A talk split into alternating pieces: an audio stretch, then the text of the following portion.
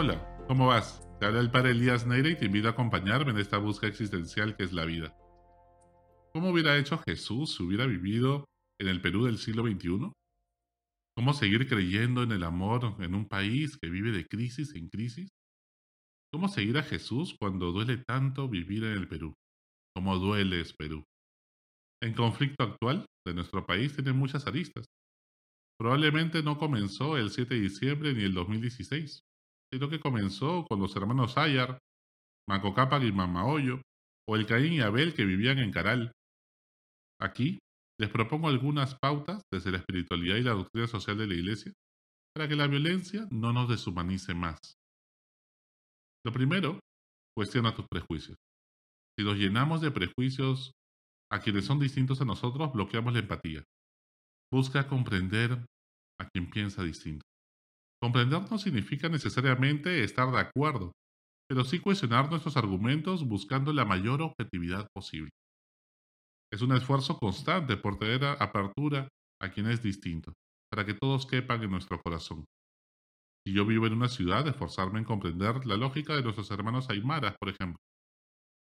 No podemos ser tan básicos de explicarlo todo diciendo, son unos ignorantes. Eso no quita que algo de ignorancia haya. Nadie lo sabe todo. Que nosotros seamos la mayoría en el país no nos da derecho a exigirles a ellos saber sobre todas las cosas medias occidentales como la parte económica de la Constitución o el funcionamiento del Congreso, que les son tan poco significativos para su estilo de vida. Si nosotros no sabemos nada de sus tradiciones y ritos, ¿cómo exigirles a ellos que sepan sobre lo que a nosotros nos interesa? Obviamente lo ideal sería que todos sepamos pues sobre la Constitución, sobre los fundamentos económicos, sobre también sus costumbres de estos pueblos originarios, pero pues mientras que vamos construyendo eso, pues es importante no sesgar la realidad y verlos con prejuicio. La cosmovisión aymara no es comunista, pues los comunistas son un modo de ser occidentales y los aymaras no lo son necesariamente. Fíjate que Jesús siempre ponía a los samaritanos como ejemplo, pues el pueblo judío los detestaba. En segundo lugar, ordena tus valores. Cuando hay crisis, los valores entran en conflicto. Sin duda la libertad y la igualdad son dos valores fenomenales, fundamentales. Pero si entran en conflictos, ¿cuál priorizarías? ¿La libertad o la igualdad? La violencia es producto de, que se han agotado los caminos institucionales para resolver las discrepancias se ha tumbado la mesa de negociación. Esto es producto de que se ha perdido la confianza en el sistema. Todos, unos más, otros menos, todos somos culpables de ello. Los peruanos ya no creemos en las instituciones porque las hemos ido socavando durante años. A la mayoría no nos gustan las instituciones, el Congreso, la policía, la Federación Peruana de Fútbol, las Fuerzas Armadas, la Iglesia, el Estado, pero todas estas son necesarias. La corrupción ha agrietado la confianza en las instituciones y cuando eso pasa, ya no queda confianza en el contrato social y solo queda la ley del más fuerte. Ante ello, los débiles, las minorías optan por volverse antisistema. Para recobrar la confianza necesitamos coincidir en algunos valores mínimos. Por ejemplo, que lo primero es la vida de todos y que todas las vidas son iguales y valen lo mismo. Que por encima del derecho a la protesta está el derecho a la libre circulación y a poder trabajar, sobre todo cuando la mayoría de peruanos vivimos del día a día. Que todos somos iguales ante la ley y así como lo somos también ante Dios. En tercer lugar, las medias verdades son las peores mentiras. Todos tenemos nuestros sesgos, solo Dios ve la verdad completa pero tenemos que aprender a ver con los ojos misericordiosos de Dios. La realidad tiene matices. No todo es negro o blanco. Quien solo ve de una manera monocromática, la realidad está sesgado por una dialéctica marxista que cree que el conflicto es la raíz de todo cambio social. Negro o blanco, la vida de las personas o el cuidado del aeropuerto y las carreteras. Por supuesto que primero es la vida de la gente, pero si no cuidas las carreteras y el aeropuerto, para llevar los heridos al hospital también genera muertes. La realidad tiene matices. Ni todos los que protestan son terroristas, ni todos los protestantes son mansas palomitas.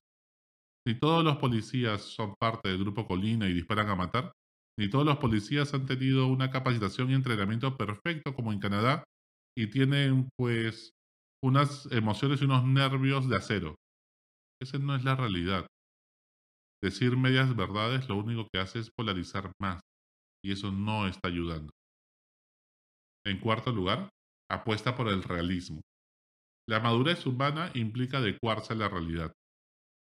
Siempre decimos que un principio de espiritualidad fundamental es la realidad cristiana. Tenemos que enfrentar la realidad y no querer adecuarla a como nosotros pensamos o queremos que sea. Y pues se trata de que todos tenemos sistemas de creencias e ideas que nos ayudan a comprender la realidad. A eso le llamamos ideología y eso no es malo. Lo que no puede ser es que la ideología prime sobre la realidad y la subjetividad se imponga la objetividad. Cuando vemos un hecho que contradice mis opiniones, tengo que cambiar mis opiniones reconociendo que me equivoqué con humildad. Si no, lo contrario, ¿por qué no lo hacemos? Es porque nuestro ego nos está ganando. Nuestro orgullo, nuestra necesidad de reconocimiento, el creer que nunca nos hemos equivocado. Y demasiados políticos viven haciendo eso. No podemos vivir así. Jesús cumplía las profecías sobre el Mesías, hacía milagros evidentes ante la vista de todos, y los fariseos no sabían qué narrativa ya inventar ante tremenda evidencia. Y es que no hay peor ciego que el que no quiere ver. Todos hemos sido testigos de un golpe de Estado en vivo y en directo por televisión nacional.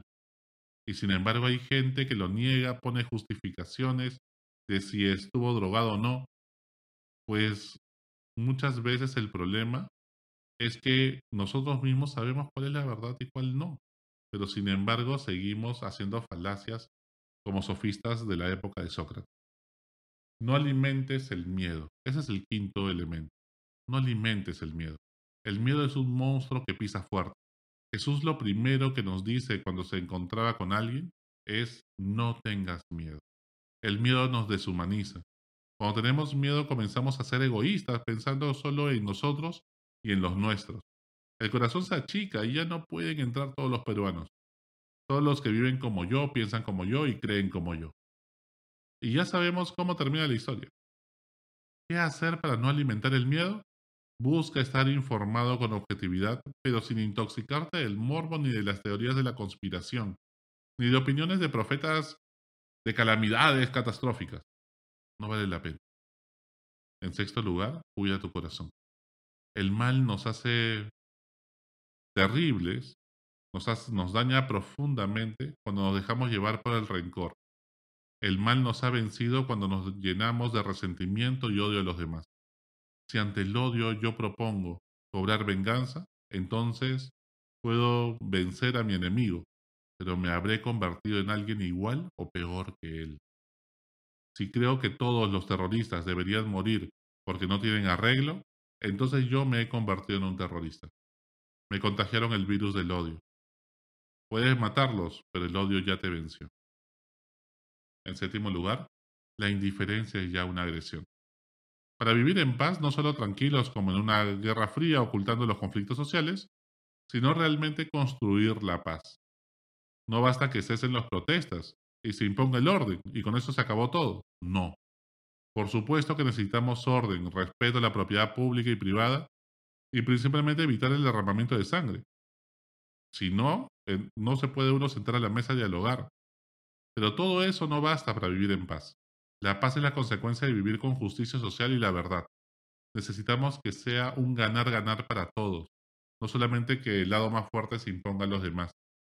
No basta que un lado venza al otro, la indiferencia de quienes más gozamos de los beneficios del desarrollo, no podemos ser indiferentes ante quienes no lo perciben tanto. Sin duda, el modelo económico es bueno y ha traído prosperidad a todos, incluso ha disminuido la brecha de desigualdad. Son hechos fácticos, realistas, vistos por estadística. Pero no podemos ser igual indiferentes ante las personas que perciben cosas distintas. La verdad es indispensable para reconciliarnos y vivir en paz. Por eso es necesario que se investigue con objetividad la causa de cada una de las muertes y quienes están detrás de la protesta. Y por último, los principales culpables no pueden salir impunes de esto.